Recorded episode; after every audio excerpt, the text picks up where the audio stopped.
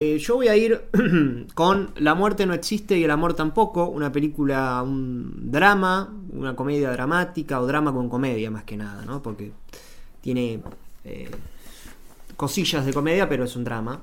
Eh, de Fernando Salem, Habíamos, eh, creo que todos acá, bueno, to- no todos, vimos cómo funcionan casi todas las cosas. Sí, su película gran, anterior. gran película. Este, yo en su momento hice una crítica, le hice una entrevista incluso a Fernando Salem. Este, es un director que pareciera ser un real nuevo autor dentro del cine argentino, siempre con melodramas y cuestiones de- que tienen que ver con la familia, muy interesante. Exacto, en este caso eh, vemos la historia de, Emilia, una chica que es una psiquiatra joven que vive en Buenos Aires y que, eh, que vive con su novio, eh, aparentemente tranquila, en un lugar muy tranquilo, y recibe el llamado de que eh, tiene un llamado de volver a su pueblo natal, 28 de noviembre. Recibe este llamado para esparcir las cenizas de su amiga eh, Andrea, que falleció hace 5 años. Mm. Eh, y una vez que vuelve, se tiene que encontrar con eh, bueno, la familia de esta chica. Con el eh, pasado que vuelve. con el pasado, Decirlo sí. como un tango. con su ex, con un ex eh, Julián que ya hizo toda una vida. Eh, lo interesante, me parece, o lo importante de la película es que, bueno, esto, vamos, debe haber ejemplos de mil millones de películas de personajes que vuelven a un lugar donde nacieron y ven sus, sus lugares y les parecen pequeños y, eh, y ven como todos hicieron su vida y empiezan a replantearse eh, si, bueno, si hicieron lo suficiente, si empiezan a compararse con la vida de los demás. Bueno, todo ese, mm, como ese drama que dicho así suena hasta existencialista, la película lo propone eh, de una forma muy eh, natural, eh, muy... mm, que recuerda un poco al cine de, justo ayer lo mencionábamos, ahora que lo estoy pensando, a Alexander Payne, eh, qué sé yo, las confesiones del señor Schmidt, hay un poco de eso también.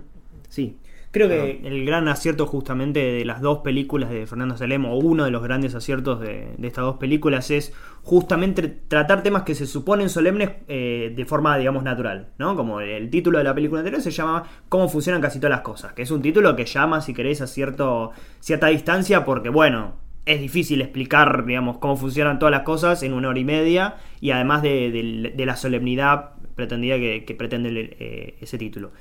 Y la nueva es, es- es- El título en ese sentido es similar. O sea, la muerte no existe, por un lado. Que es una cuestión que no solamente todo el mundo sabe que sí, sino que la película está. eh, la película contradice. Sí. Y además lo dice de forma bastante natural. Y el amor tampoco. Digamos que es algo que todos sabemos que sí existe. Este, bueno, eso ya se pone un poco más en duda, ¿no? Pero.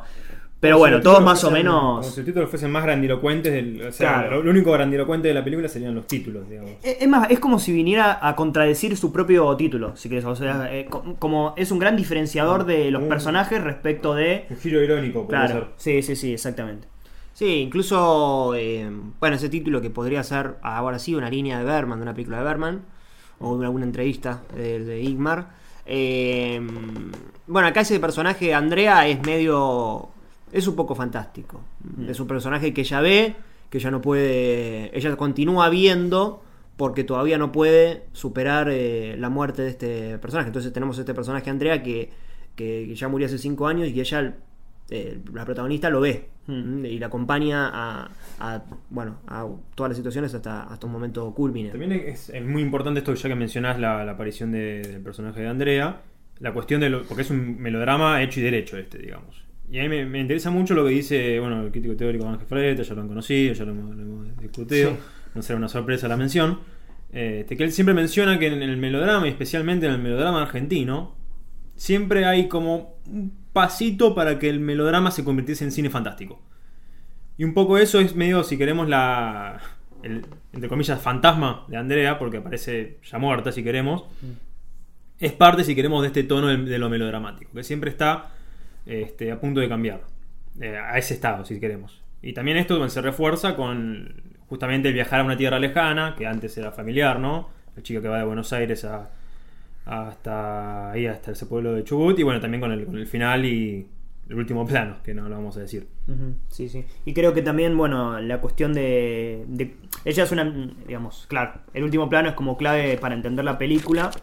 Este, no, no, no sé, no sé cómo decirlo sin spoilear, pero bueno, la cuestión es que Como el sumum se- de la experiencia, ¿no? Claro, exactamente, pero la cuestión es que se corresponde, si querés, esa personalidad que tiene ella con el lugar al que vuelve, digamos que es un lugar absolutamente frío y vemos a toda, eh, si bien ella atraviesa una tragedia enorme como la pérdida de una amiga, volver al lugar de, de- de origen, volver a encontrarse con sus raíces si queremos, está todo el tiempo, bueno, eh, como, como pálida, como recia, este, y bueno, el final se podrán imaginar. Este, a lo que voy es que se corresponde, si querés, con ese lugar frío a lo que- al que ella vuelve, que es, eh, bueno, Santa Cruz, eh, es, eh, 28 de noviembre, 28 de cerca de, Sí, el que Calafate. de cerca del cal- del Calafate, exactamente. Sí. Incluso se crea una contraposición entre el fantástico, el fantástico que se presenta, eh, el título mismo de la película y el rol de ella, digamos, ¿no? Una psiquiatra trata de averiguar o, sí, o descifrar, Entender, entender, sí. qué le pasa al otro, a un paciente o etcétera. Y ella tiene, digamos, el enfrentamiento con esta amiga que no puede explicar, digamos, todavía qué pasó. Además, eh, sin spoilear, digamos, el detonante por el que ella viaja y por el que ella se transforma, o no, se transforma, no, elige la carrera de, psiquiat- de psiquiatría, eh, tiene, digamos, que ver con también con, con la amiga, digamos. Entonces, como el punto de partida del personaje también está atado con la profesión y con la amiga.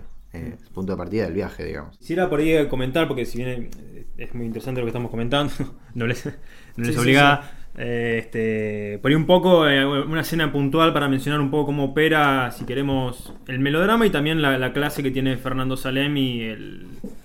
Este, Sí, como el timing. Sí, el timing, no me sale esta palabra, este, como lo puntilloso que hay que ser y no. Porque justamente si vos al melodrama lo estirás un poquito de más, se te pasa una parodia, básicamente.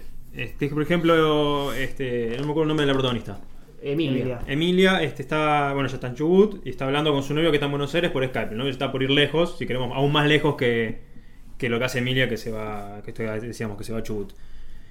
Eh, y bueno, y para mostrar, eh, Salem para mostrar que ya la, la relación está un poquito más distanciada, que está, se está quedando, ¿no? Bás- Básicamente.